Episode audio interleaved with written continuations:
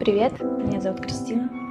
Я пережила потерю ребенка в сентябре 18 числа. Очень помню хорошо этот день, до деталей, прям каждую секунду. Это было восьмой месяц, 34 неделя. Через пару дней должна была заключить контракт с акушеркой. Я готовила супернатуральные роды, суперестественно.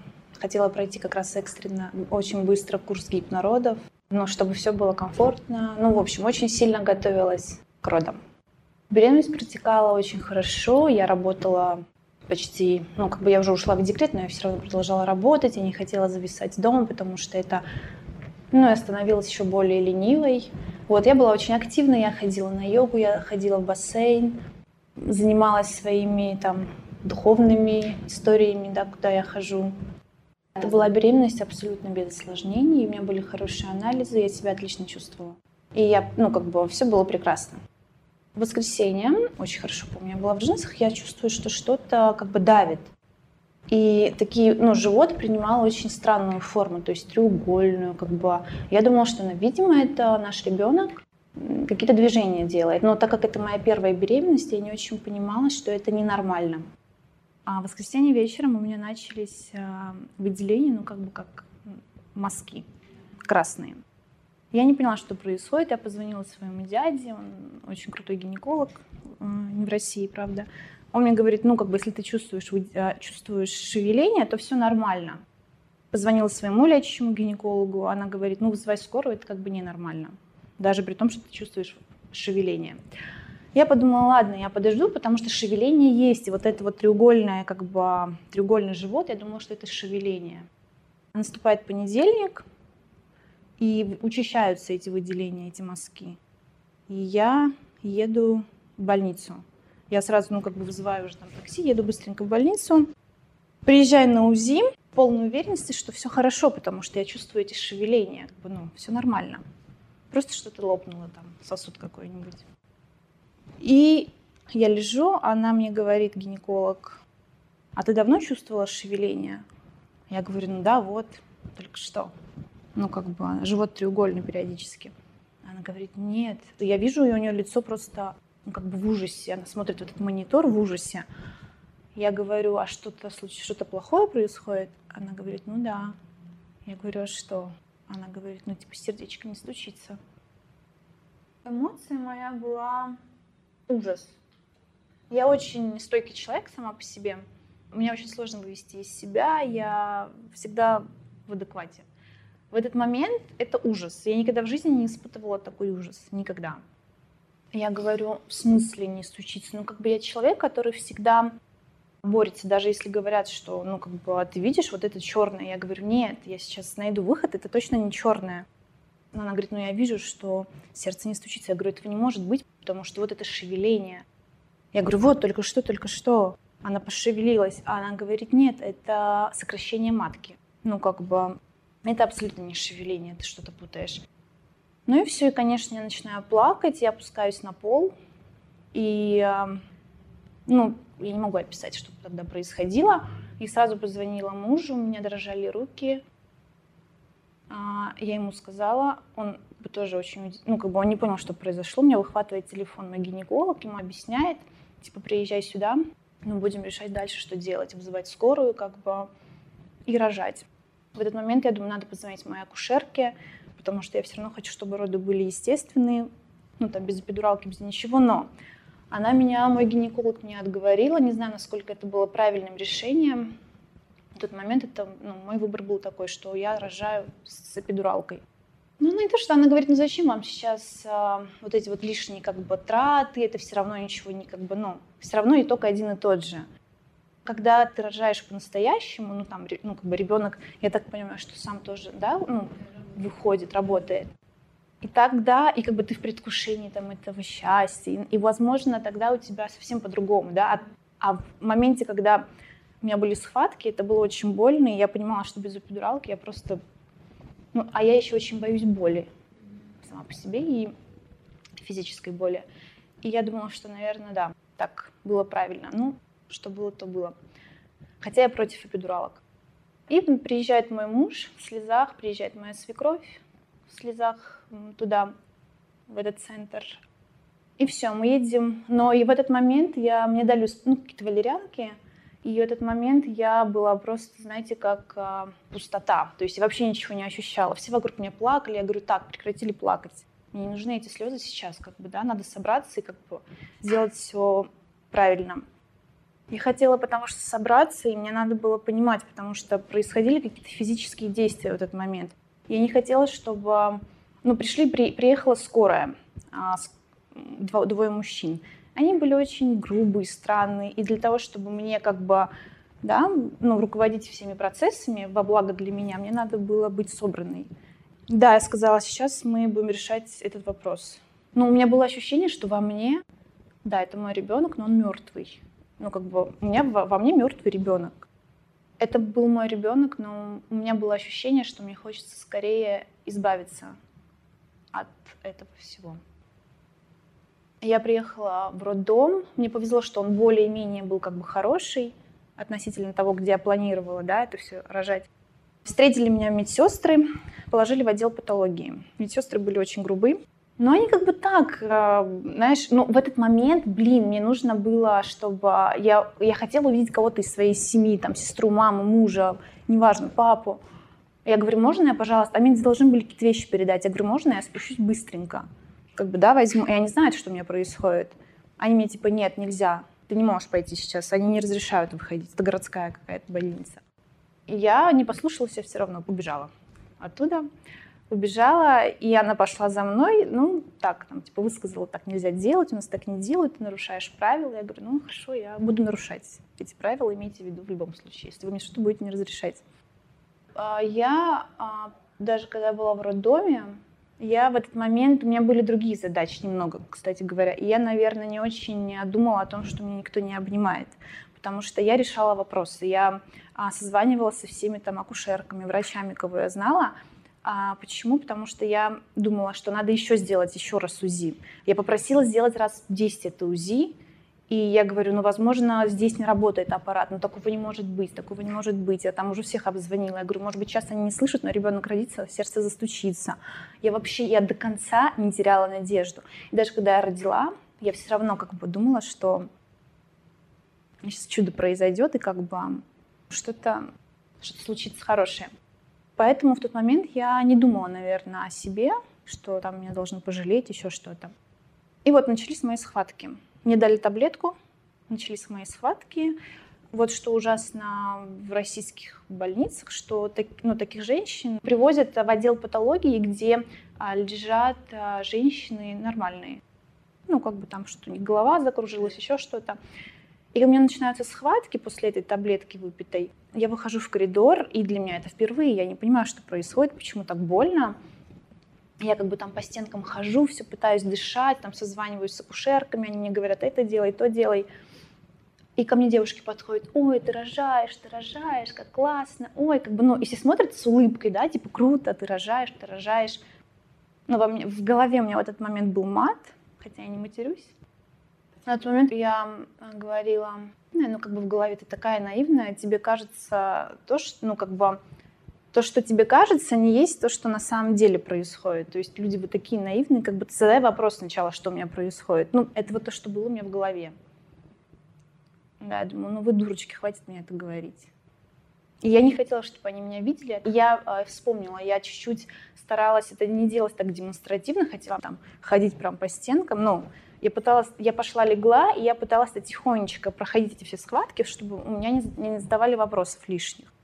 Вот, потому что каждый как бы вот этот вопрос, он бил очень сильно по голове. Я не могла нормально это прожить, потому что мне приходилось прятаться. Начались схватки. Они мне когда дали таблетку, они мне сказали, что роды у тебя начнутся через сколько-то часов, 15 часов, может быть, я не знаю. Ну, то есть долго. Но а, так как у меня а в моей жизни, слава богу, есть а, а, духовные практики, которые я изучаю. Я очень много молилась и применяла инструменты, которые сто процентов убеждена, что мне помогли это все прожить. И я молилась, чтобы это все произошло быстрее. Я не готова ждать 10 часов. Они говорят, вот ты сейчас выпила, надо ждать 10 часов минимум, да, или там 6, я не помню сколько. У меня по факту начались схватки через час, Я вызываю врачей, я говорю, слушайте, у меня уже, ну, это больно, это невозможно терпеть, что происходит? Они говорят, нет, ну, подожди еще. Они даже ничего не проверяют, они говорят, этого не может быть, потому, ну, как бы схватки не могут так быстро начаться, ты только выпила эту таблетку. Я говорю, ну, мне больно, я не могу терпеть, типа, потерпи еще. Я говорю, окей. Проходит еще полчаса, я опять вызываю. Они опять то же самое говорят. Потом уже в третий раз, когда я их достала, они уже тогда посмотрели и говорят, да, действительно, у тебя начались роды нужно срочно вести в, в родовое отделение. Там, слава богу, врачи очень были хорошие, акушерки меня гладили, как бы, ну, дали мне уже эту любовь и заботу. Я тогда почувствовала на контрасте, что это такое, как бы. Теперь я уже точно понимаю, что акушерка очень э, выполняет важную роль в этих процессах. Это было как фильм ужасов, честно. Стоп, ну это вот реально фильм ужасов. Я очень много а, смотрела фильм ужасов, я знаю, что это такое стопроцентный фильм такой. И для меня это тоже, ну, как бы, это, это такое ощущение, что это было не со мной, это происходило не со мной в тот момент. Я, значит, туда легла в эту родовую палату. Они уже со мной в хороших отношениях, меня гладят, типа, ты моя девочка, а у всех это бывает, как бы это все, ну, как бы все пройдет, ничего страшного, забеременеешь, у тебя будет еще там кучу детей, ну, как бы они меня очень сильно поддерживали. Мне очень помогло, что акушерки меня поддерживали. Это любовь, но это было проявление любви с их стороны, да. Потому что когда я проходила все курсы, а, я не понимала, зачем, а, ну, о чем они говорят, что там надо гладить женщину, которая рожает, надо там по спине, типа, давать любовь, там, тепло, вот это все. Я думаю, зачем это, ну, как бы, для чего это? Ну, что ты рожаешь, зачем тебе забота нужна? Психологически я не понимала, насколько э, женщина в родах уязвима, да, открыта, оголена, не знаю, как правильно это описать. Да, это ужас, и ты не знаешь, ну, как бы, ну, все вот, все рушится, вот, все рушится, потому что до этого постоянно, ну, как бы ожидания, планы, мы уже коляску выбирали, очень-очень много было планов, и в, один момент весь мир, который ты себе строила всего 7 месяцев, он просто рухнул за одну секунду. Просто за одну секунду этого мира не существует, нету. Когда я приехала в роддом, у меня была злость. Это была злость. Я хотела их стукнуть. Я тогда думала, что когда я отсюда выйду, я по-любому приду и что-то вам сделаю. Я вас ударю. В родовой палате это было потрясение, отчаяние. Это было, знаете, как э, приходит слово «скорбь», ну, я была как желе, я просто ощущаю, что я никогда не была такой уязвимой. Я всегда была собранной и очень сильной. А здесь я была просто тряпкой, можно сказать. Ну вот что со мной хотели, то и делали, по сути. Слава богу, что оказались хорошие люди рядом в тот момент. Они привезли меня очень скоро, очень срочно в ближайшую больницу, в ближайший роддом. Потому что я, сказ... я хотела поехать в другой роддом, а мне в скорой говорят, нет, вам нужно сюда ну, вам нужно ближайший роддом. Я не знаю, почему они так торопили. Возможно, они боялись меня потерять, поэтому отвезли в ближайшую. А я потом вспоминаю уже, я даже фотографировала, я потом начала все это вспоминать, смотреть, искать. И я помню неделю назад, я еще фотографировала вот именно такое же шевеление. Но я была 2-3 недели назад до этого у очень хорошего врача, узиста, на приеме, и все было прекрасно. Когда я родила, они задали первый вопрос, ты возьмешь ребенка на руки?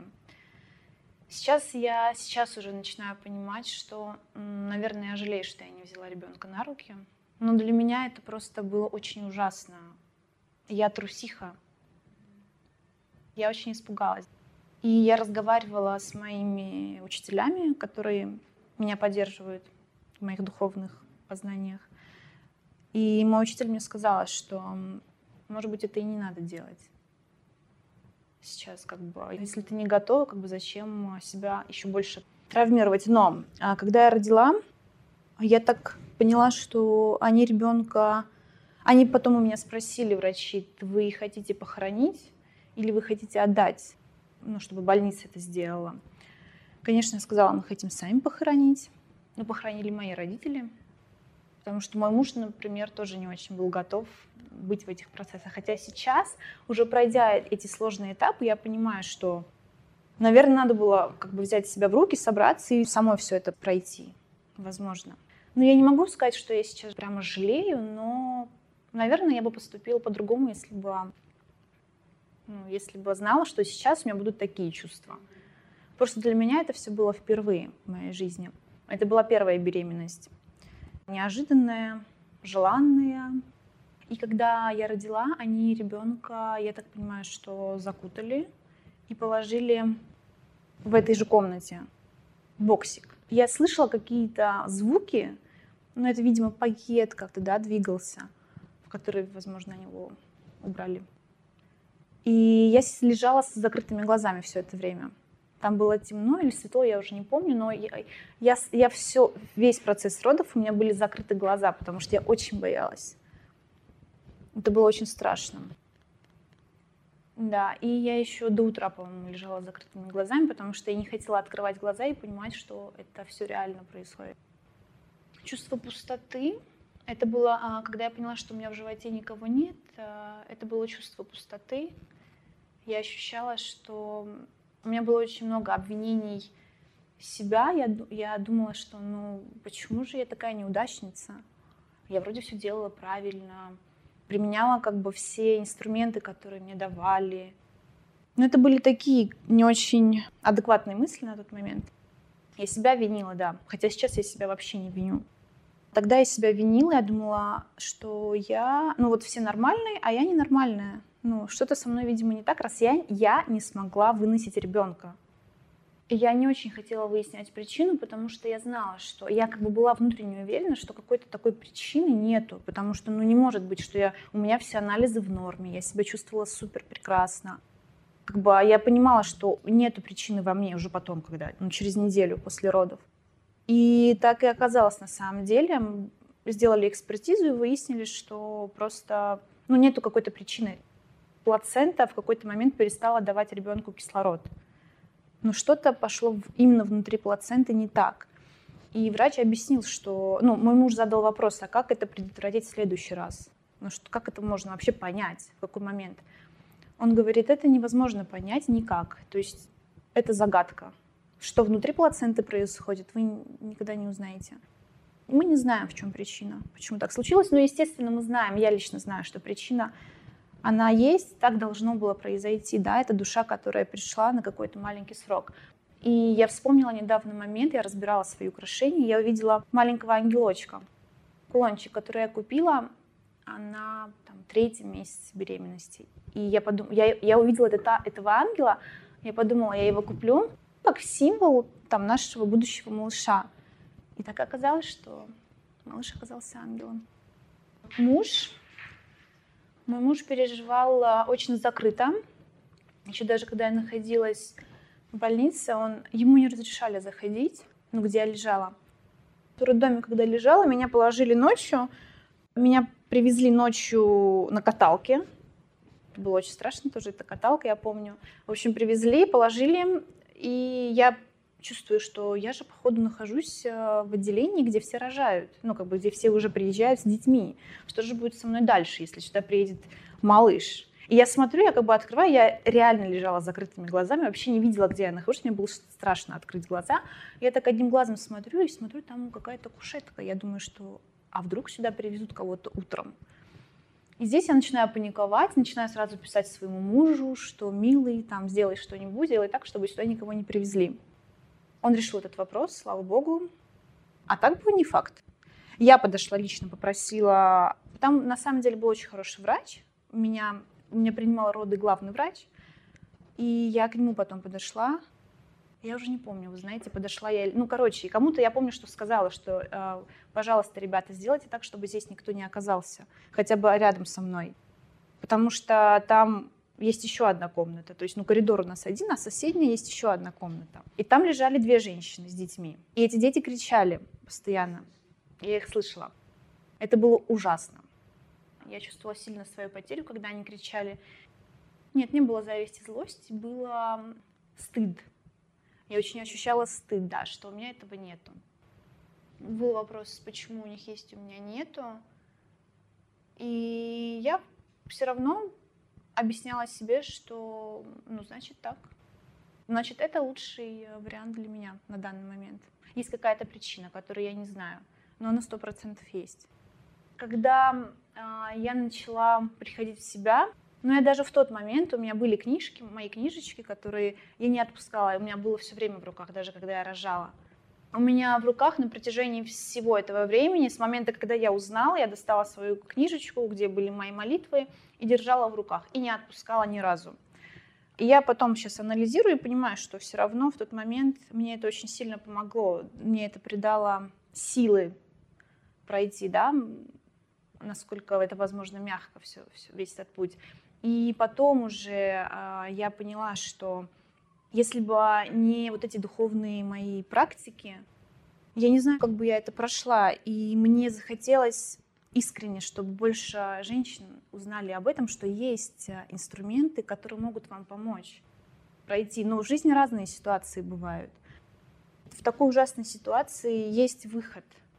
То, что там я прошла, я должна была пройти. И я вижу подтверждение своим как бы, мыслям в том, что после родов, а, я когда лежала в больнице, я три дня пролежала в больнице, я почему-то все время пыталась найти женщин, ну, читать истории. Я как сумасшедшая читала, я еще неделю читала, я заходила на форумы, я не понимаю, зачем я это делала.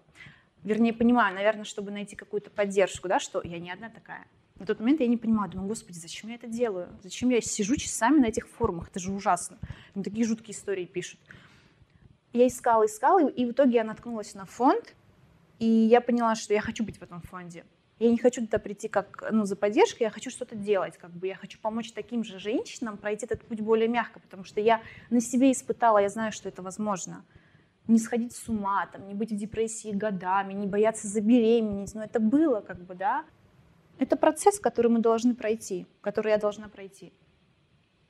Вот, и я вступила в этот фонд, и подтверждение моим мыслям было, что там я встретила очень много знакомых, которые оттуда, оттуда, как бы, я думаю, вот, как бы пазл склеивается, я этот путь должна была пройти. И, конечно же, эта ситуация сделала меня чуть другим человеком, правда, как будто я выросла, как будто я стала более как бы чувствительной к другим людям, потому что до этого мне когда рассказывали подобные ситуации, я думаю, ну ладно, ну как бы ты же вроде не держала в руках этого ребенка, ну я не понимала, правда, что это такое. И здесь, конечно, я понимаю, что даже там на супер маленьком сроке это тоже очень неприятно и больно. А муж меня поддерживал, он очень э, были забавные моменты, когда он э, туда не, ему не разрешали приходить, мне не разрешали выходить.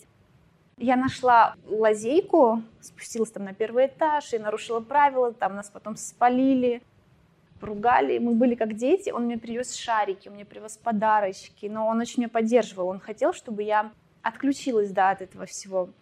Я на своего мужа злилась внутри, я думала, почему он не переживает так же, как и я. Я реально не понимала, я думаю, может быть, для него это не было так важно. Может быть, как бы, ну, я думаю, ладно, наверное, я все-таки жила же внутри с ребенком, может быть, для меня это так больно, а он этого не понимает, он мужчина, потому что он на следующий день пошел работать, потому что я не готова была работать еще долгое время, я не работала долгое время.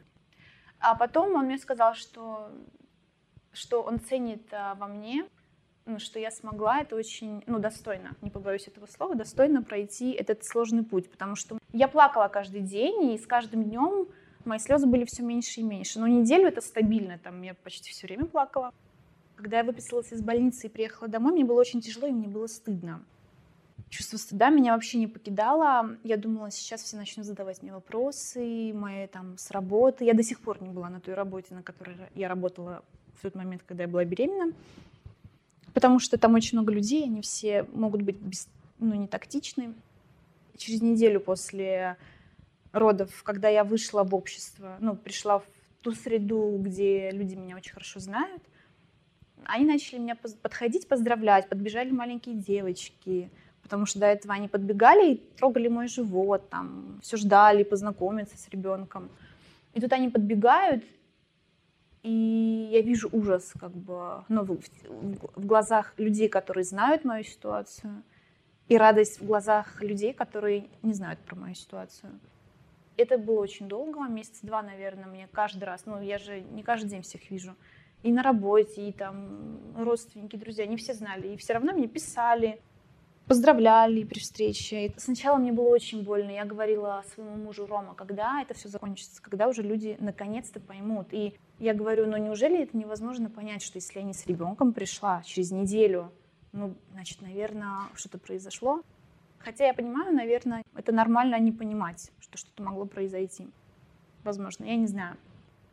Сейчас я уже понимаю лично для себя, что в жизни всякое может происходить. И я, когда увижу не беременную женщину, которая была беременна день назад, я никогда не подойду уже поздравлять, потому что я не знаю, что может быть.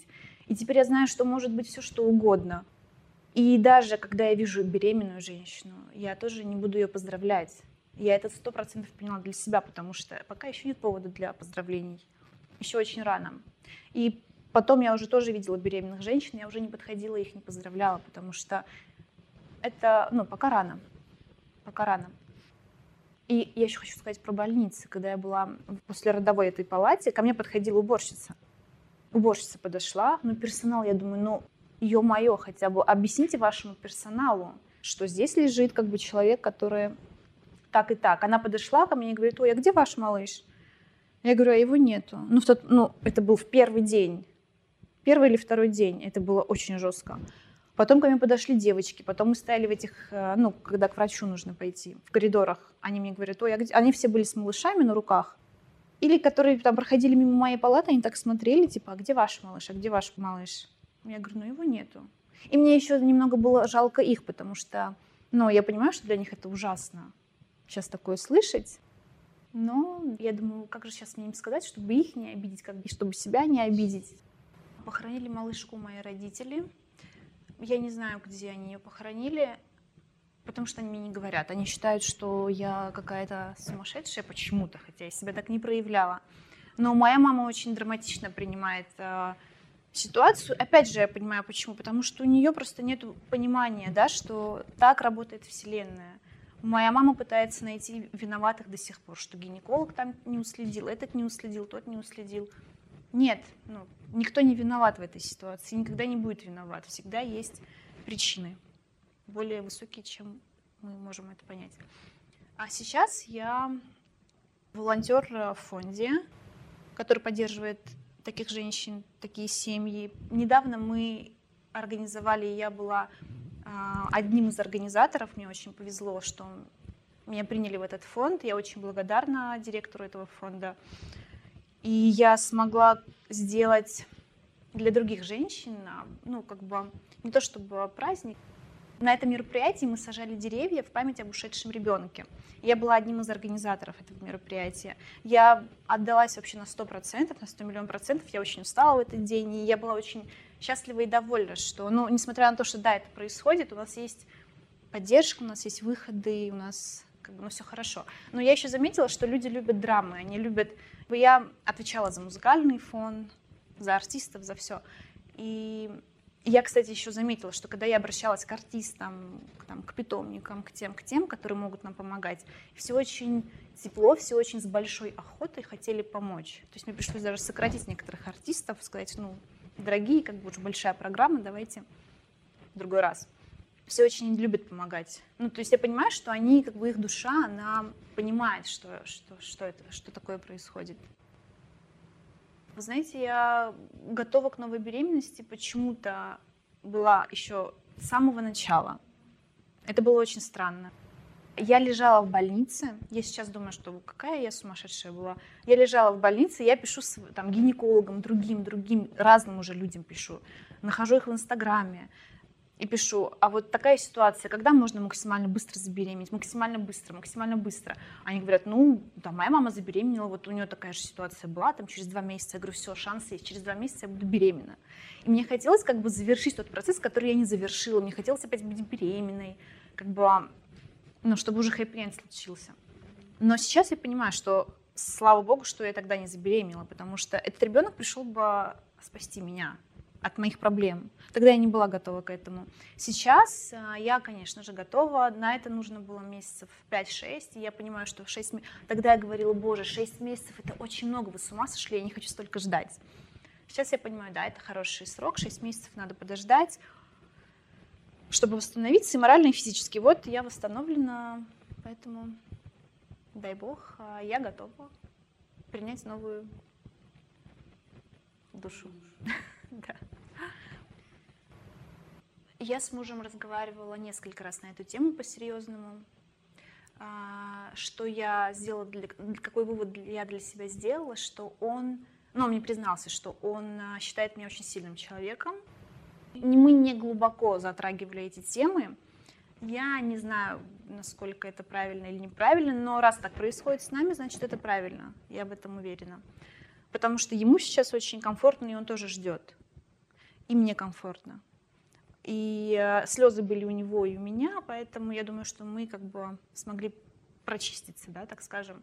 А, он считает меня очень сильным человеком, для меня это было приятным открытием, ну, как бы сильным, что я не кисель, как он мне сказал, что ты там не раскисла, потому что мы почитали с ним, ну, очень много разных историй. И я ему рассказывала. Я вижу, что женщины там годами страдают и не готовы к новым беременностям, и не готовы даже, я была удивлена. Я сейчас очень, я, люб, ну, я всегда любила детей маленьких, но они такие мимишные, и я сейчас, я всегда смотрю на маленьких детей, я хочу подойти, как бы с ними поиграться, но у меня нет такого, о боже, там это, это мог быть мой ребенок, ну как бы нет такого.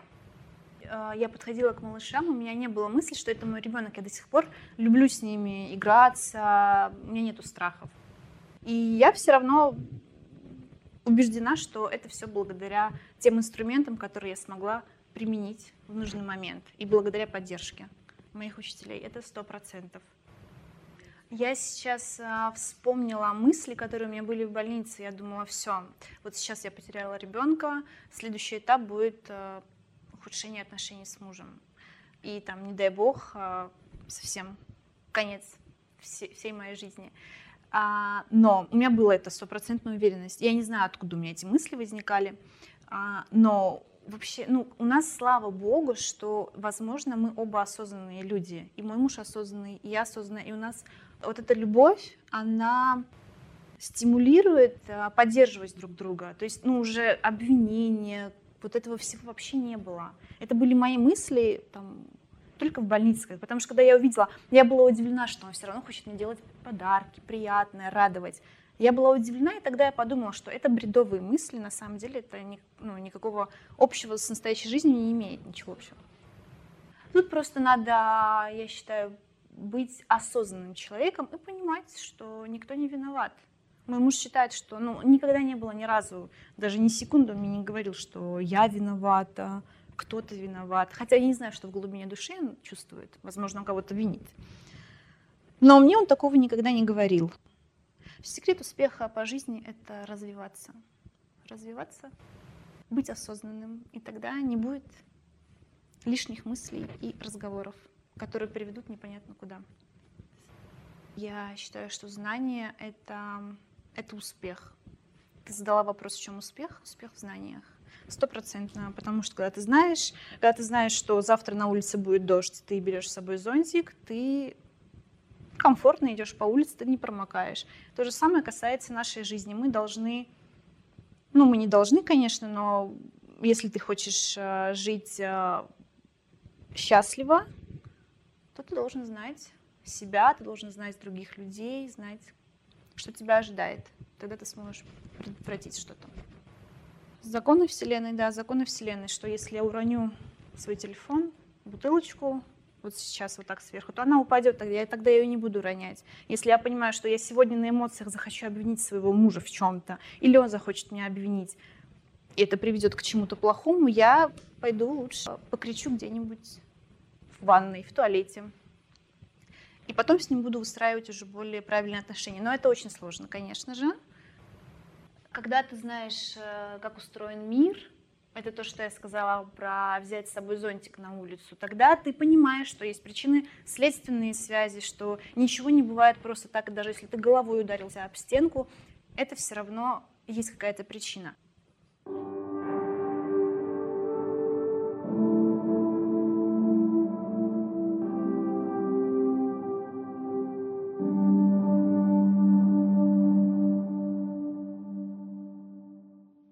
Привет, мне 37 лет, и 10 лет назад у меня была замершая беременность.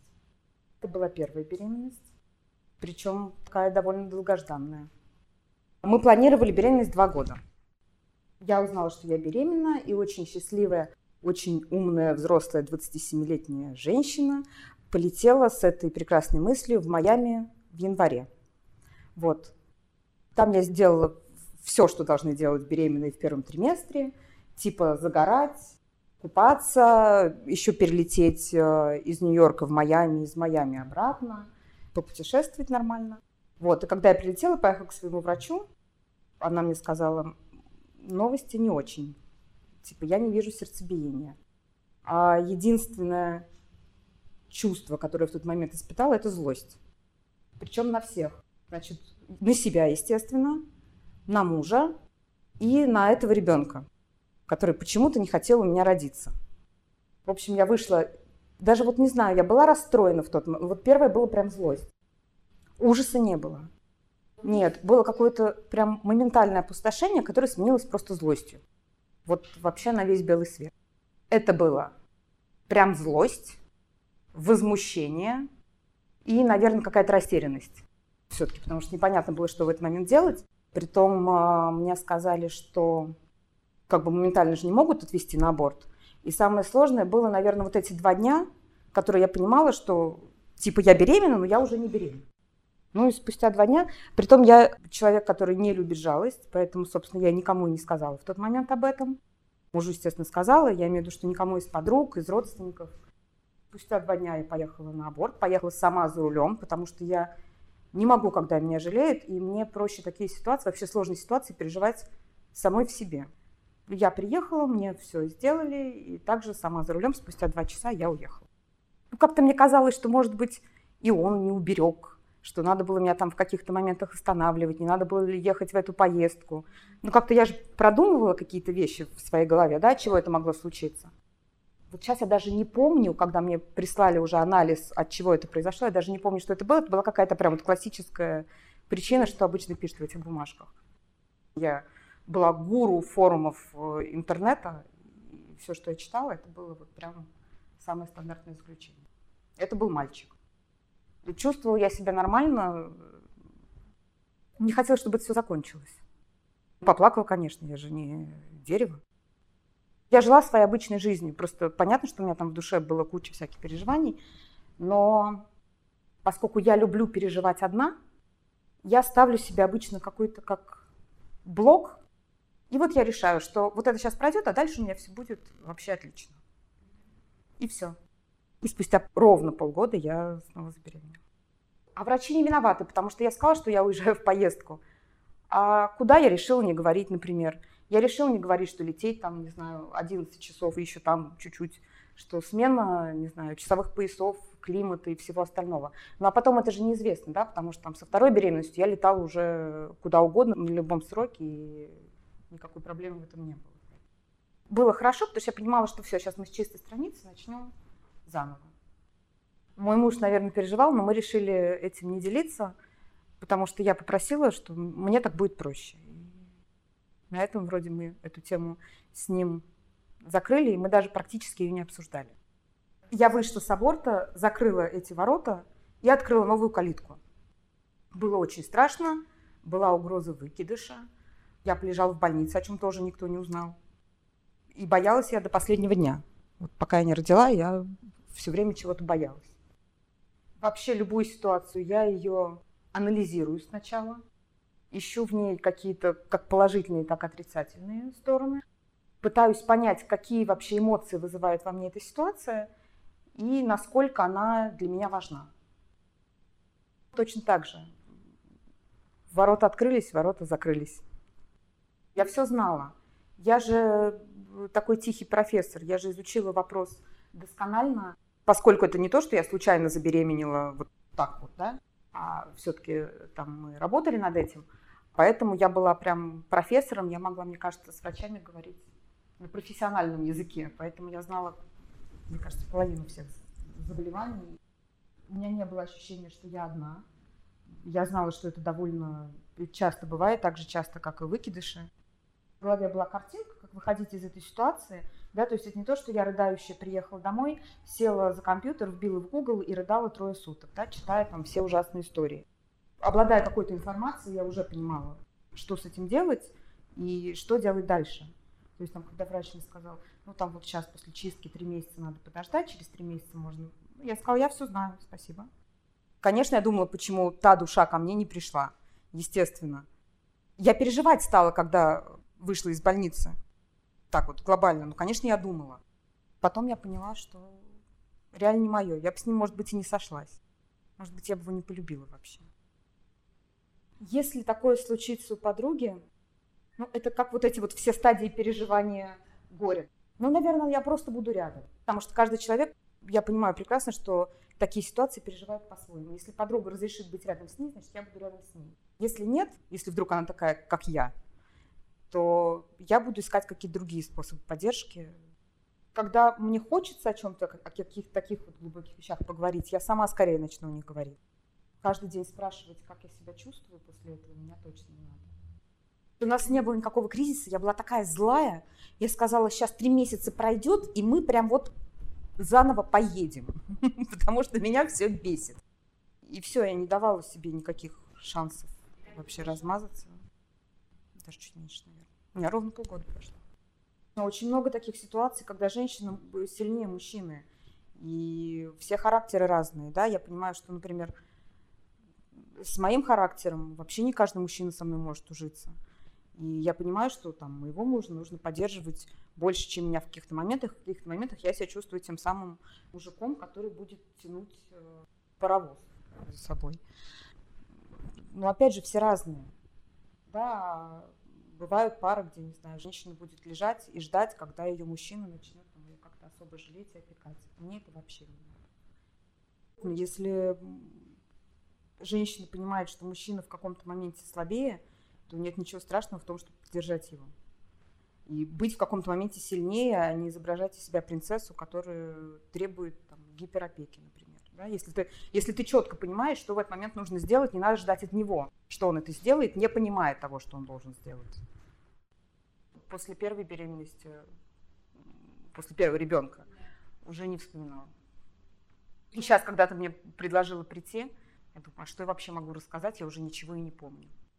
В каком-то возрасте я расскажу как предостережение, что в принципе может быть, да, чтобы они просто обладали информацией, если они еще не будут ей обладать.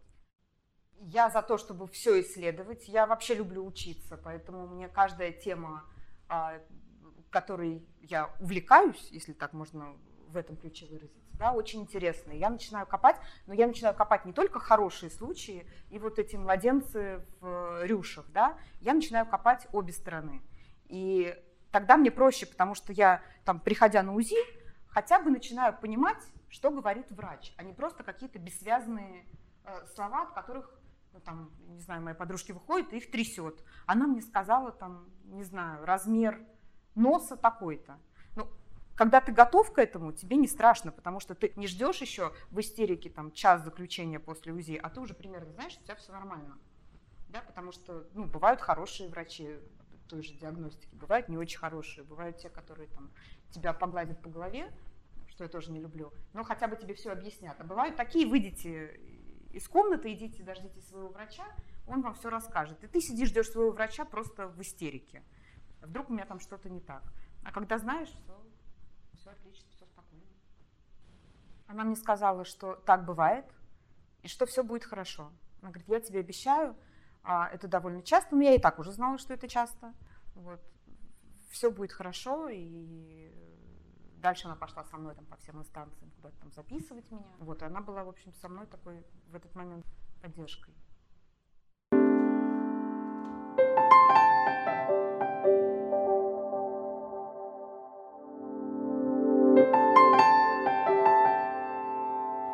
Я Лаура Джугели, основатель сайта о звездах People Talk. Мне 33, вот через пару дней мне будет э, уже 34. Первая, первая, последняя, в общем, замершая беременность у меня произошла в 31 год, получается. Мне было 31 год, это было за пару месяцев до 32. Надо сказать, что беременность была очень долгожданной, в принципе, потому что мы очень долго хотели ребенка, но что-то не складывалось, не получалось, и ну, я ко всему отношусь так, что когда должно быть, тогда и произойдет. Значит, ну, значит, не вовремя, значит, по каким-то причинам так э, нам пока не, не посылали душу ребенка. Я когда узнала о том, что беременна, уже на какой-то там пятой неделе или на шестой, ну, как бы ну, достаточно позднем, позднем сроке, потому что у меня, в принципе, а, весь цикл, он у меня очень нестабильный, и поэтому у меня всегда там плюс-минус пару недель. Поэтому я не знала точно, что вот если задержка, то э, как бы это не обязательно значило то, что это беременность или что-то еще. Поэтому я узнала позже немножко какие-то вот симптомы, о которых говорят все, там обоняние усиливается, низ живота тянет, грудь становится более наполненной и болит. Ну, то есть все вот эти симптомы, они были, но я их относила скорее к тому, что там вот месячные должны прийти. Сделала тест, увидела плюсик, Поехала к врачу сразу же в этот день. Мне сказали, да, но очень какая-то неделя, но очень маленькое плодное яйцо для этого срока. И мне тогда уже, когда я приехали, сказали, что ну, надо наблюдать. Причем, ну это тоже безответственность. Я, в принципе, к своему здоровью отношусь очень халатно. И она мне тогда еще сказала, нужно купить вот эти вот лекарства какие-то там, утрожестан. На всякий случай надо их пить. Я, конечно же, не купила, я, конечно же, ничего не пила, потому что я решила, что, ну, как обычно, там перестраховываются, что-то говорят, ничего страшного. Потом я сдавала какие-то анализы, они мне говорили, что нужно вот сдать показатель ХГЧ, вот, надо было сдать ХГЧ и смотреть, э, растет он или нет. И вот я там сдавала его, то есть он в какой-то момент понемножку поднимался, но очень незначительно. И мне врач сказала там через неделю приходить там снова ну, посмотреть. И уже через неделю она мне сказала, что ну, там очень незначительное развитие, что, возможно, э, не будет развиваться дальше. Но, естественно, это ну, слышать очень больно, хотя ты понимаешь, что там пока еще даже не ребенок, а просто как бы точка на экране, да, по сути, там незначительно, даже не сантиметр, а гораздо меньше. Но ты в своей голове все равно же уже рисуешь какую-то картину, ты все равно уже, ну, как бы в глубине души радуешься, что вот, наконец, да, там вот оно. Я помню, что она вот это сказала, конечно, очень расстроилась в этот момент, но я как-то привыкла всегда а, быть оптимистом всегда находить плюсы. Я думаю, нет, но это вот так вот сейчас специально, чтобы я там больше ценила или что-то еще.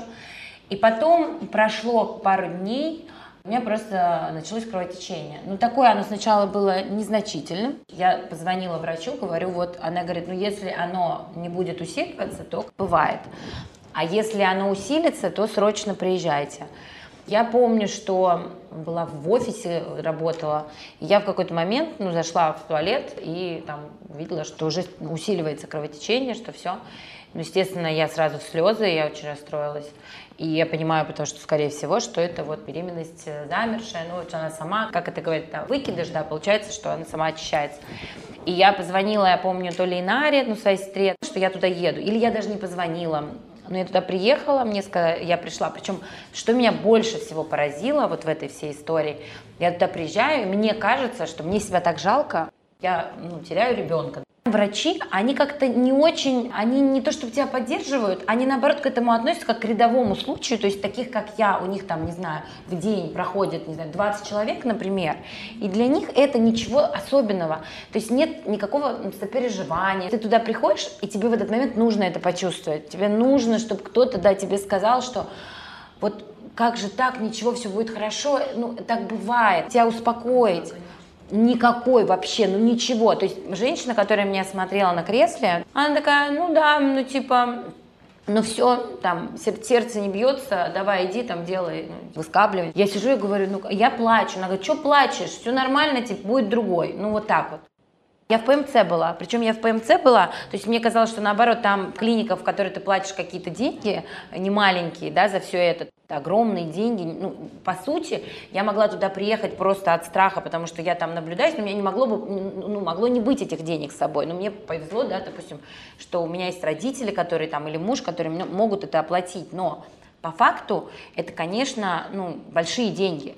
И я туда приезжаю, хочу получить, ну, как минимум, какое-то ну, сочувствие. Я не почувствовала вот этого вот какого-то сопереживания, а, ничего, ничего от них. И я, естественно, из-за этого у меня еще больше было эмоций, я еще больше из-за этого плакала.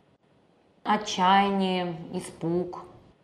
Была вина, и было ощущение, что ты какой-то не такой, что ли. Ты как будто бы с дефектом. То есть у тебя что-то не так. всегда тебе кажется, что это происходит у кого-то, но не у тебя. Ты же никогда не думаешь, что такое может с тобой произойти. Ты слышишь эти истории, тебе кто-то рассказывает, ты сопереживаешь им, ты расстраиваешься, ты, ты поддерживаешь, прочувствовать ее глубоко. Но ты никогда не думаешь, что это может коснуться тебя. То есть ты думаешь, что это вот ну, где-то далеко от тебя. Когда это происходит с тобой, ты в этот момент реально себя чувствуешь недоделанным каким-то, вот как будто бы ты сломанный. И я вот именно с этим ощущением была там. То есть я когда лежала и ждала, что мне будут делать выскапывание, пришел очень неприятный врач, тоже мужчина, который говорит, так, быстро успокойся, а, типа, что ты тут плачешь, еще через, типа, год придешь ко мне рожать. Я думаю, последний человек, к которому я приду, будешь ты в первую очередь, вот хотя бы просто потому, что ты так разговариваешь. А, пофиг на твой профессионализм, я к такому человеку никогда не пойду. Просто ну, я считаю, что а, врачи в первую очередь должны чувствовать твою боль ты особенный, потому что это ты, это твоя боль, конкретно твоя. И понятно, что у каждого она такая же сильная, потому что она их боль.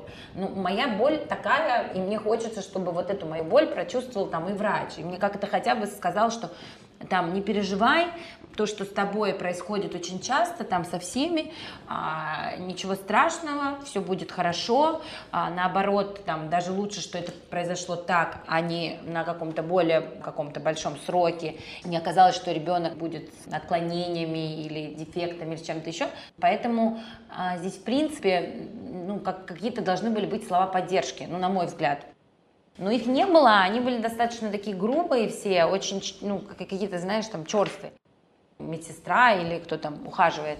Вот она была очень приятная, очень теплая, она такая, ты моя девочка, ну, все хорошо, все будет хорошо. Ты там лежишь в этой больнице, в этой комнате, еще приезжают родители, там, все, естественно, тоже переживают за тебя. Да нет, э, как-то наоборот, ну, как-то типа все нормально, ничего страшного, все хорошо, ну, как бы, ну, как бы, ну, живем дальше, в общем-то. Наверное, потому что просто очень ранний срок был. То есть, возможно, если бы срок был более поздний, я бы уже видела ребенка, да, самого там на картинке, и я как бы уже себе как-то дольше представляла, просто я всего несколько недель была мамой, мало времени. Если бы я была хотя бы пару месяцев, наверное, это было бы тяжелее пережить, и, наверное, бы вот ни, никакие слова не смогли бы помочь в этот момент, просто потому что это нужно самой прожить, пережить, выплакать. Я вообще считаю, что обязательно нужно плакать в таких ситуациях, нужно прям много плакать, прям вот а, проплакать все это, потому что это испытание, это потеря, это, ну, тебе это дано для чего-то. Я ко всему очень отношусь, э, ну, есть хорошо, нету, ну, тоже хорошо. То есть я, наверное, в тот момент не заслуживала ребенка, потому что я его не заработала себе. То есть я ничего не сделала для того, чтобы он появился. И к своему здоровью я относилась халатно. И, в принципе, к самой беременности я очень, ну, так относилась, ну, типа, ну, забеременю, ну, типа, проношу. То есть вот так вот у меня все было. И, возможно, когда я забеременела, мне был такой колокольчик, что, ну, как бы, вот, вот тебе, ну, мы дали посмотреть, ты, ну, как бы не оценила это, в общем, вот мы как бы забрали у тебя. И вот поэтому после этого я к здоровью своему по-другому стала относиться, и я подошла к беременности с следующий, да, как-то более осознанно, что ли, я уже поняла, что, ну вот, я готова. В тот момент мне все-таки кажется, что я не была готова, то есть это внезапно произошло достаточно, то есть следующее я вроде как бы эту мысль отпустила, потому что я понимала, что, ну, не надо циклиться, да, что если ты будешь на этом циклиться, как бы ничего не придет. Как только ты отпускаешь, так только там Вселенная так начинает работать, что это тебе приходит. Я решила отпустить эту мысль, но при этом заняться собой, да, работать над собой, над своим здоровьем. И мне кажется, что вот в тот момент, когда я именно физически была сильная, именно морально была готовая, и с точки зрения работы у меня там все выстроено было уже, я была вот во всех там планах готовая, я забеременела вновь. Мне вообще кажется, в принципе, что из всего, что у нас происходит в жизни, нужно извлекать какие-то уроки. То есть случайности не бывает, все всегда происходит для чего-то. И не почему-то, не потому, что ты плохой человек или хороший, просто для чего-то, чтобы ты смог даже, возможно, вот сидя здесь, рассказать свою историю, и, возможно, она кому-то поможет. Возможно, то, что я пережила, ведь э, как часто бывает, ты никогда не знаешь, что у другого человека происходит, да, там, за закрытыми дверьми. Он улыбается, он веселится, он душа компании, да, он э, там успешный в бизнесе, со стороны кажется, что и, и, и в отношениях личных, да, у них все замечательно. Но по факту, да, у них там что-то не складывается. Как часто кто-то выходит замуж, их начинают спрашивать, терзать вопросами, почему у вас еще нет детей, а почему ты там ты не хочешь, ты не это, не то. Никто не знает, что на самом деле происходит в этой семье. Может быть, у этого человека уже было 10 Э, замерших беременности, выкидышей. Может быть, они вообще пробуют там эко, у них не получается. А может быть, не дай бог, что-то еще другое, но человек физически не способен, да, например, иметь детей. А ты бестактно, ты нарушаешь вот эту границу, и ты бестактно врываешься, ну, в твое поле энергетическое какое-то. Я вот э, после вот этой ситуации я для себя поставила просто вот не то, что табу, я никогда не спрашиваю никого про детей. Если у человека нет ребенка, а он уже, не знаю, 5, 6, 7, 10 лет в браке находится, или ему уже 40, а у него там нет личной жизни или что-то, я никогда не спрошу, не задам вопрос, а почему? Почему ты не хочешь? Потому что ты никогда не знаешь, что у этого человека могло как бы быть до этого. Это большая боль, кто-то умеет ну, лицо как бы делать, да, и держать, а кто-то не умеет может в этот момент быть просто ну, неуместным. Это у меня так получилось, я вот только-только мне сделали вот это выскапливание, я поехала сразу на работу, я там работаю, вся, ну как бы я решила, для меня это был такой способ от, отвлечься, я не хотела уходить глубоко в это, во все в переживание, я просто как бы проплакала свое, может быть, полдня. Ну как, я, мне сделали выскабливание, получается, я приехала вечером, а, вечером мне сделали выскабливание, я а, осталась по-моему, даже я там переночевала, и с утра я уехала, и все. Я как больше не плакала по этому поводу, я просто для себя решила, что все, как бы живем дальше, как бы все будет, когда, ну, как бы я буду, видимо, готова к этому. Вот, и я приехала на работу, я работала, все. А, естественно, ну, я склонна к полноте. Я всю жизнь борюсь с этим. И э, во время вот этих, видимо, каких-то гормональных изменений в моем организме я поправилась. Ну, может быть, для кого-то я незначительно поправилась, но для себя я, я как бы сразу заметила. И я, видимо, за счет того, что Опять же, мне сделали это выскабливание, какие-то я пила все равно препараты, я уже даже не помню. Но, в общем, я подотекла чуть-чуть. И я помню, я где-то была на каком-то мероприятии, и ко мне кто-то подходит, там, что-то беременная, и, и мне несколько человек потом сказала, там, в течение двух недель, что вот кто-то говорит, что ты беременная. И ты знаешь, я в этот момент думаю, боже, ну вот насколько, ну вот не вовремя вот это вообще все. То есть одно дело просто в любой другой момент, в любой другой ситуации, когда я просто тупо не была бы беременна, а в любой другой ситуации, когда я бы просто поправилась и, ну, как-то не было бы такой предыстории, я бы, наверное, вообще не обратила внимания. А в этот момент я вот просто для себя в очередной раз поняла, что я никогда людям вообще не буду говорить такие вещи, никогда бестактно просто не буду подходить и говорить, что, ой, а ты что, беременная? Пока человек сам не посчитает нужным это сказать, а, либо у него уже не будет живот на, там, не знаю, шестом, седьмом месяце, когда это невозможно уже скрыть, я спрашивать не буду. Потому что это настолько личное, это настолько вот личное пространство, что я в него точно не полезу, и тем более э, пережив сама как бы вот эту всю историю и э, по сути, мы там долго хотели ребенка, и мы часто слышали эти вопросы. Особенно у нас же, как на Кавказе, же очень принято, а, что вот если ты выходишь замуж, ты должен сразу беременеть. Тут же, ну вот в эту же ночь, когда вы стали мужем и женой, вы должны забеременеть, там, зачать ребенка. И все задают сразу вопросы, что с ней не так, если в течение года она не рожает. У меня всегда в голове вот эти бывают голоса, где мне говорят, что а что она скажет, а что она подумает, если я вот это сделаю. То есть я всегда думаю о том, что скажут другие, о том, что подумают другие. У меня это есть где-то. Но я сейчас научилась последние там 20 лет, научилась блокировать эти э, голоса. Мы с Майком, получается, поженились, мне было там 29, а родила я, получается, в 32. где-то три года прошло с того момента, как мы поженились, до того момента, как я родила. Прошло три года, вот сейчас у меня год сыну, его зовут Аарон, ему как раз недавно исполнился год. У нас просто принято, что сразу все беременеют и сразу все рожают, и у людей не возникает мысли, что люди просто только поженились и хотят, например, хотя бы год пожить просто друг для друга, притереться, посмотреть, насколько они друг другу подходят, а, потому что у нас же не принято жить э, с мужчиной, там, с женщиной до брака, поэтому ты, получается, узнаешь человека только в браке, и какие-то вещи тебя могут тупо раздражать начать. Ты, в принципе, можешь понять через какой-то период, что это, блин, не твой человек, что ты ошибся как со мной произошло по сути, да, я там забеременела ровно тогда, когда у меня вот и физически, и эмоционально, когда я выстроила работу в компании, когда я понимала, что мне не нужно присутствие там 24 часа в офисе, мне не нужно ходить на все встречи в мире и все такое прочее, что я сейчас могу э, посвятить это время э, тому, чтобы как бы ребенок был там спокойный. Ну, у меня, конечно, конечно же, не получилось спокойного ребенка, потому что я не очень все равно спокойная, если ну, на движухе вечно. Но я просто энергичная, ребенок тоже энергичный, это нормально.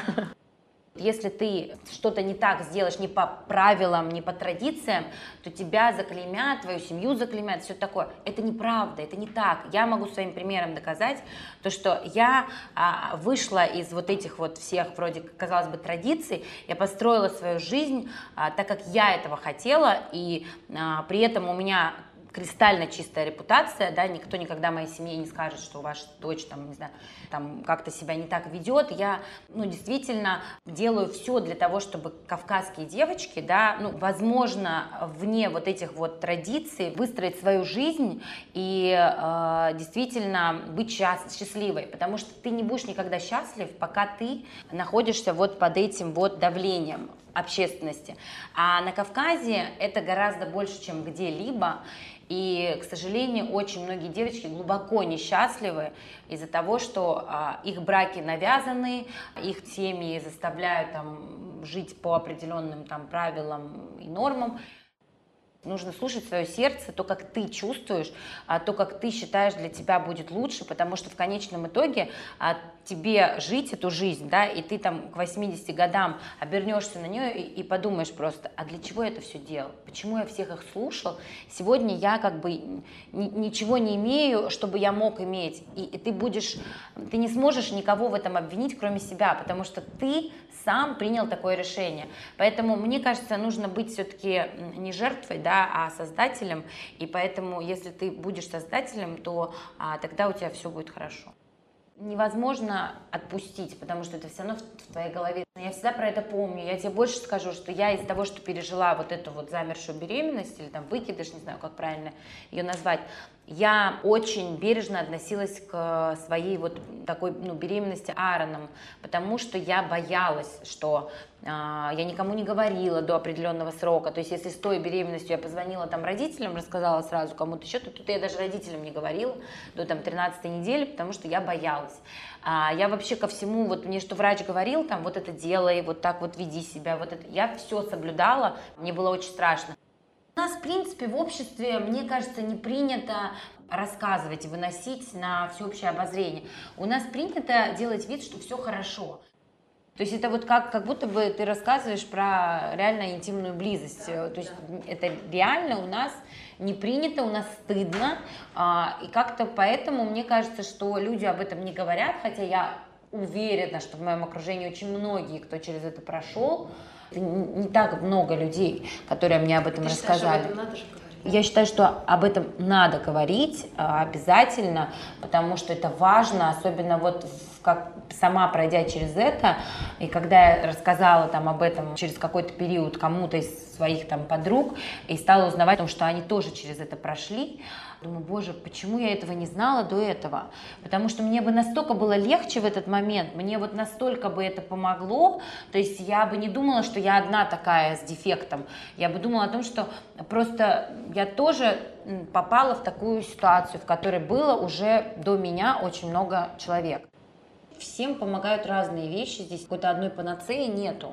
Для каждого просто разные вещи нужны. Мне всегда помогает мысль о том, что любая ситуация в моей жизни, она не случайна.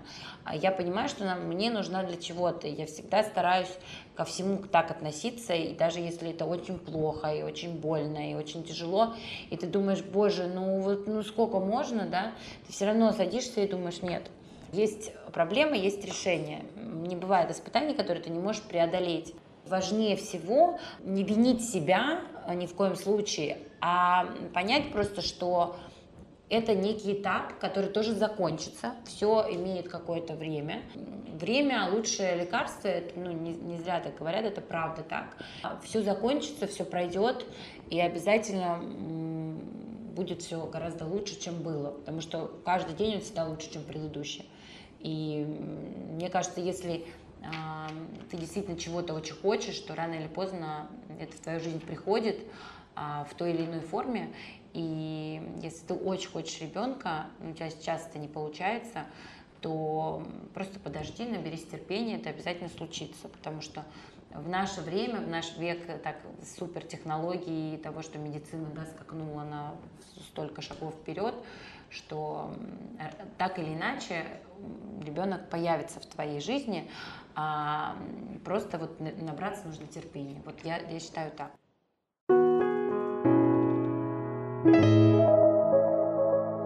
Меня зовут Юля, мне 34 года. И на данный момент у меня трое здоровых детей и трое неудавшихся беременностей, которые одна была без эмбриона, другая была на 11 неделе завершилась, эмбрион умер. И третья беременность была на восьмой неделе, тоже ребенок умер, то есть сердце было, потом не стало. Это произошло после трех здоровых детей, абсолютно неожиданно. У меня не было никакой мысли, что вообще это может со мной произойти. У меня были идеальные беременности, у меня были идеальные роды, и у меня вообще никаких, никогда не было вопросов по здоровью. И мысли даже не возникало у меня никогда, что со мной это возможно. Полтора года произошло назад, и получается за полтора года у меня уже было три несостоявшихся беременности. Первое чувство это был шок, то есть как это просто невозможно.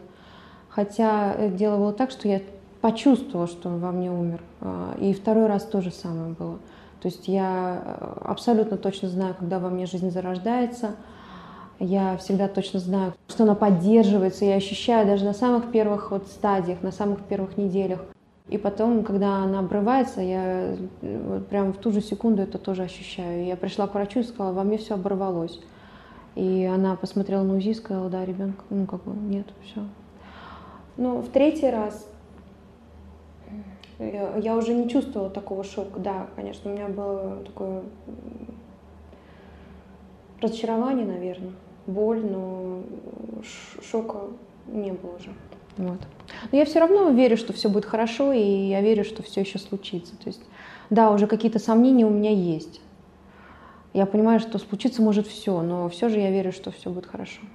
Первый раз была поддержка мужа, как бы я знала, что какие-то несчастные случаи случаются даже со многими женщинами. То есть э, я слышала о том, что это вполне распространенно. У моей мамы тоже был ребенок, который умер, когда ему был год, и он был с синдромом Дауна, с порогом сердца. Вот, то есть это было даже в моей семье. У моей бабушки умерла дочка, когда я было 4 года от кори.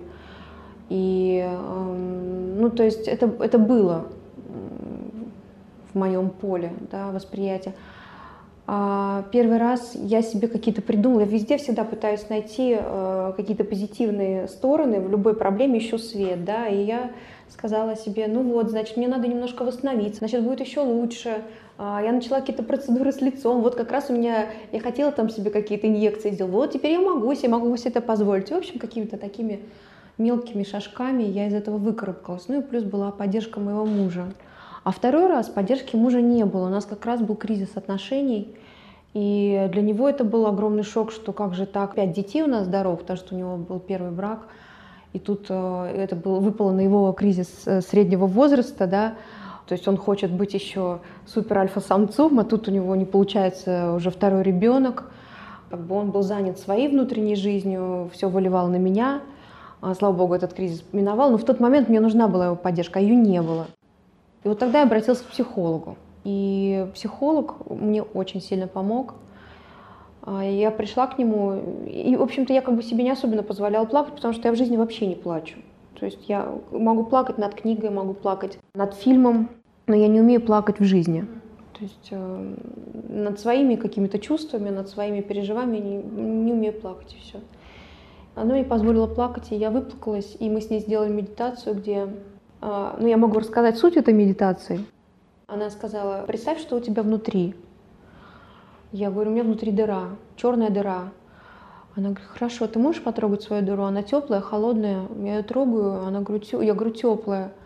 Он говорит, ты можешь ее достать?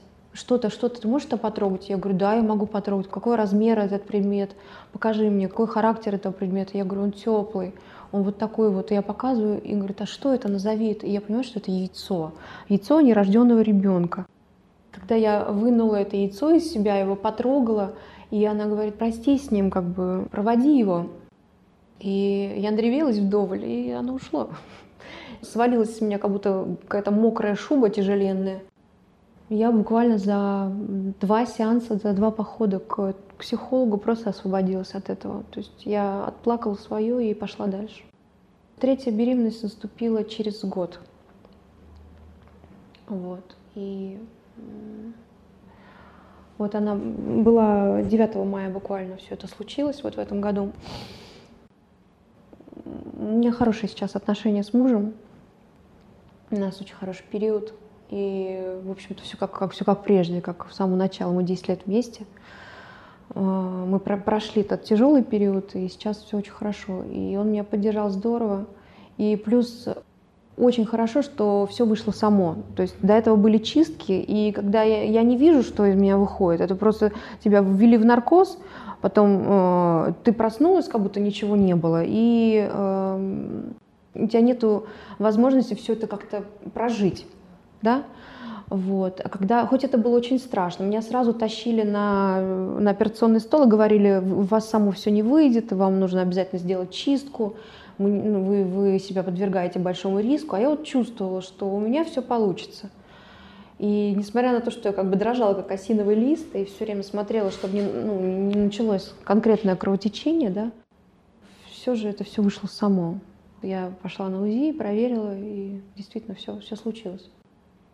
Ну, вообще, вот, э, вот именно вот эта чистка, да, конечно, ужасно, как бы, когда тебя просто как кусок мяса кладут на операционный стол, что ты с тобой делаешь, что ты не знаешь вообще, потому что вокруг в этой операционной человек 6 находится, и анестезиолог мужчина, и, ну, в общем, какие-то разные, вообще незнакомые тебе люди, которых ты видишь впервые. Это, конечно, это очень как бы противно и тяжело. Да, я забыла сказать, что действительно ко мне пришла моя подруга. Да, вот последний раз ко мне э, пришла одна моя подруга. Когда я сказала, она просто говорит, я, я сейчас тебе приду. И она моя соседка, она просто сидела со мной несколько часов в тот самый момент, когда из меня все выходило, лилось лилось. Мне врачи говорили, езжай в больницу, а я сидела дома, как бы, и с своей подругой все это пережидала. Вот. А потом, потом ко мне пришла другая соседка, она э, как раз-таки сопровождает людей в центре на Апарина, там, где э, со всей России свозят женщин, у которых какие-то патологии. Вот. И она оказывает им паллиативную поддержку. И она ко мне пришла и как раз-таки меня просто гладила.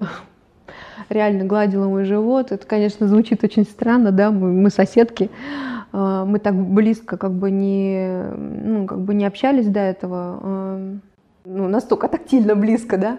Вот она сказала, ты не против, если я приду к тебе, немного тебя поглажу. И действительно, мы с ней выпили какого-то такого чая с вином, с горячим. Она мне сделала такой висцеральный массаж, можно сказать, такой очень ненавязчивый.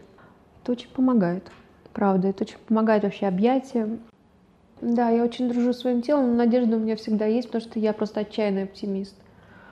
Даже когда я понимаю, что все, у меня все равно какая-то надежда есть. Всегда. То я в хороших местах все-таки э, все это делаю. И они хоть и давят, например, в том же Лапино, да, но они не... Ну, то есть они давят, боятся за мое здоровье, например, да, говорят, вот вы понимаете последствия? Действительно, последствия могут быть, это рулетка. То есть это кровотечение может открыться, а может не открыться. Может выйти, а может не выйти. То есть это Такой же риск, как мы берем с прививками на себя, там, делать прививки или не делать, это тоже рулетка, сожалению. Вот, и нет, они все были э, понимающими. Если читать, например, Майкла Ньютона того же, есть души, которые приходят э, ради тренировки, да? То есть им нужно уметь э, поселиться в чем-то теле и просто прожить какой-то определенный отрезок жизни. Ну, допустим, вот, этот, вот это объяснение я допускаю. Также я допускаю, что это проверка на вшивость для меня. Я говорю, что я до сих пор верю, что у меня все будет хорошо, я готова приложить все силы для того, чтобы это случилось. Потому что я хочу еще ребенка. Вот. И ну, то есть это, что не убивает нас, делает сильнее, это из той серии, я думаю, что это тоже имеет место быть.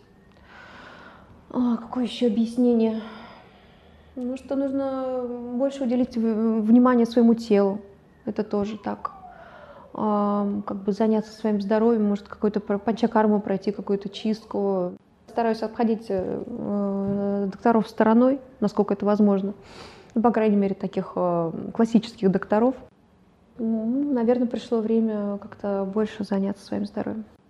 Первая беременность, э, как я сказала, у меня не было никакого вообще сомнения о том, что... Четвертую, да? Да, четвертую беременность, что, э, что у меня будет здоровый ребенок, и все будет хорошо. Я им сказала, я им сказала по большому секрету, мы собрались вместе, мы потрогали мой животик, я им сказала, у меня там малыш, ваш братик или сестренка, мы все так сильно обрадовались.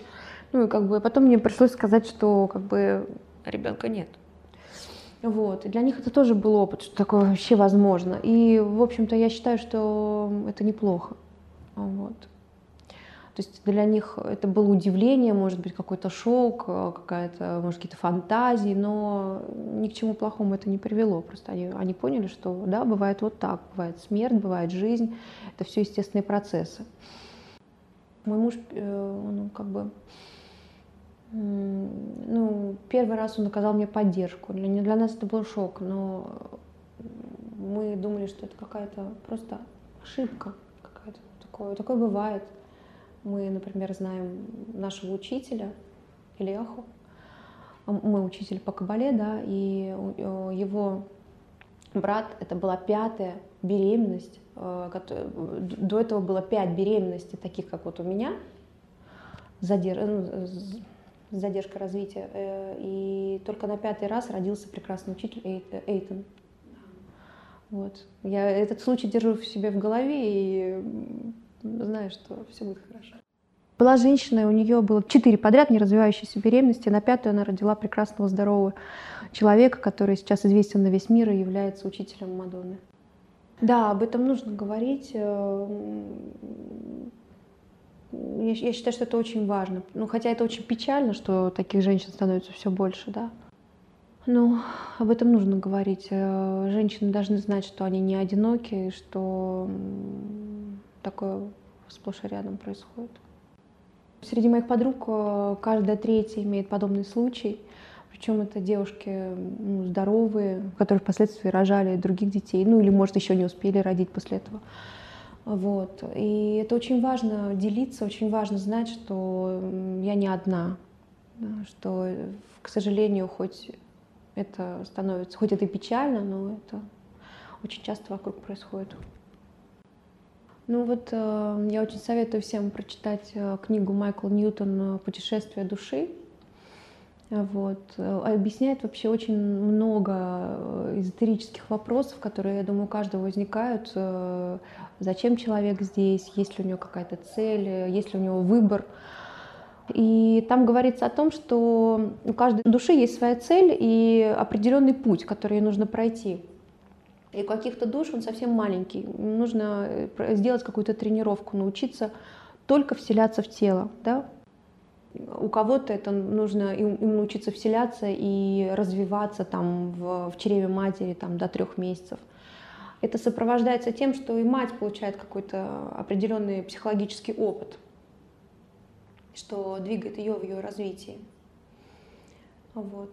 И с духовной точки зрения, например, в Кабале, почему э, у женщины происходят подобные вещи – с неразвивающимися беременностями. Ну, у каждого у нас есть э, прошлой жизни, я, по крайней мере, в это верю, да, я говорю только о себе.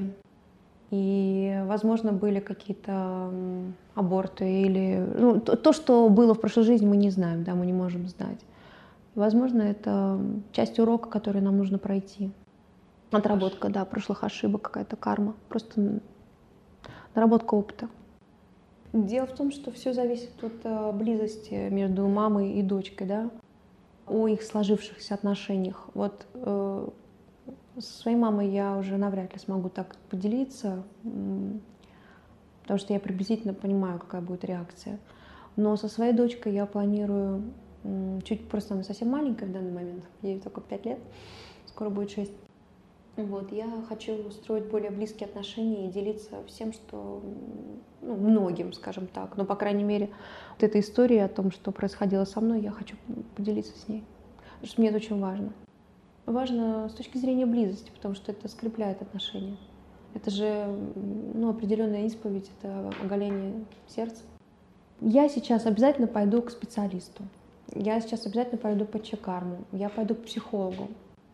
Я хочу с психологом решить свои вопросы относительно мамы, потому что у меня есть кое-какие вещи, которые касаются моей мамы и, наверное, касаются моей личной жизни. Вот все, что с ней связано, да, с, с психологической точки зрения и со скупостью, которой я делюсь, например, энергией со своей дочкой. То есть э, внешнему человеку никто никогда не поверит, что какая-то есть скупость но у меня есть двое мальчиков, и я знаю, как у меня просто как из бразбоя к ним течет моя энергия, и как она э, так аккуратненькой струйкой течет к моей дочке. Вот. И я боюсь, что смогу когда-то ей что-то не додать, поэтому я бегом и в перепрыжку скоро пойду к психологу, чтобы выяснить э, причины. Возможно, мне нужно что-то с мамой с моей проработать. Итак, я уже сказала просто о том, что я держу в голове вот эту картинку счастливой семьи, да, о чем я думаю. С одной стороны, я говорю, у меня мелочные какие-то желания, то есть мелкие, не мелочные, а мелкие желания, да, то есть я понимаю, что когда я беременею, например, я понимаю, блин, я не успела этот ботокс сделать, не успела родинку эту удалить, собиралась же, вот, а, там, я же хотела сходить к регрессологу, я же вот это вот, а как же я закончу, я же сейчас учусь, я это же, ну как бы, конечно, я понимаю, что ребенок важнее всего, но я же хотела закончить это образование, мне еще год учиться, ну то есть как бы ты, ты вот хочешь, хочешь, хочешь, потом а, ты забеременела, понимаешь, что есть теперь некие границы, да, ты не успел там покрасить волосы, там то-то, то-то, то, и как бы это, конечно, мелочи жизни, но когда мне нужно выкарабкаться, я себе даю какие-то манки вот эти вот, они маленькие, крошечные по сравнению с человеческой жизнью, ну вообще смеха, даже стыдно говорить, но это так. Ну как бы я э, себе говорю, ну вот, ну да, да, печально, ну что ж, теперь зато можешь закончить свое обучение. Или поедешь на панчакарму, можешь панчакарму сделать. Ну то есть какие-то такие глупые, с одной стороны, но жизненные вещи. Они меня как-то чуть-чуть утешают.